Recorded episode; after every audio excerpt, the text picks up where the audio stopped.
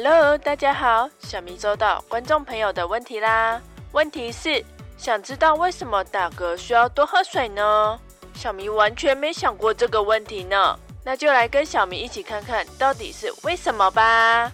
首先，打嗝是怎么产生的呢？打嗝是因为横膈膜与呼吸器官肌肉无意识的收缩所造成，其实就像抽筋哟。这些肌肉每次抽筋都会造成喉咙与声带的突然闭合，所以就会有的声音喽。对于详细的机制有兴趣的朋友，可以看这篇一九九七年的研究哟。网络上有很多种不同的偏方来解决打嗝，其中最出名的就是喝水啦。其实大部分方法主要是针对造成横膈膜无意识收缩的迷走神经。快速喝入冰水或冷水，可以刺激迷走神经哟，进而尝试让乱放电的迷走神经可以恢复正常哟。简单来说，这就像是用斜四十五度角的手刀来修理坏掉的电视啦，哈哈。补充资料来啦，打嗝其实有分三种哦：暂时性打嗝、持续性打嗝与顽固性打嗝。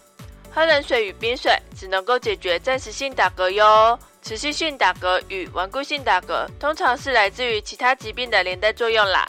来自医生的病例报告中显示，顽固性打嗝可能是视神经脊髓炎复发的特别症状，也显示持续性打嗝有可能是新冠状病毒的症状哟。小迷觉得最有趣的是这篇病例报告啦，这位孩童的持续性打嗝的原因被发现是因为低血钠症，而低血钠症的原因竟然是因为治疗便秘的直肠灌水所造成的呢。所以大家如果有持续性打嗝或顽固性打嗝的话，记得要赶快去看医生哟。那么今天的讲解就到这边啦，再麻烦大家帮我点击订阅和喜欢，所有的关注和回馈都会得到小明和小鹿满满的感激哦。内容的资讯都在资讯栏里，有兴趣的朋友欢迎点进去查看一下哦。如果你们有任何的想法，都欢迎在影片下方的留言处留言。希望有帮助到观众朋友解决问题哦，感谢您的观看，拜拜。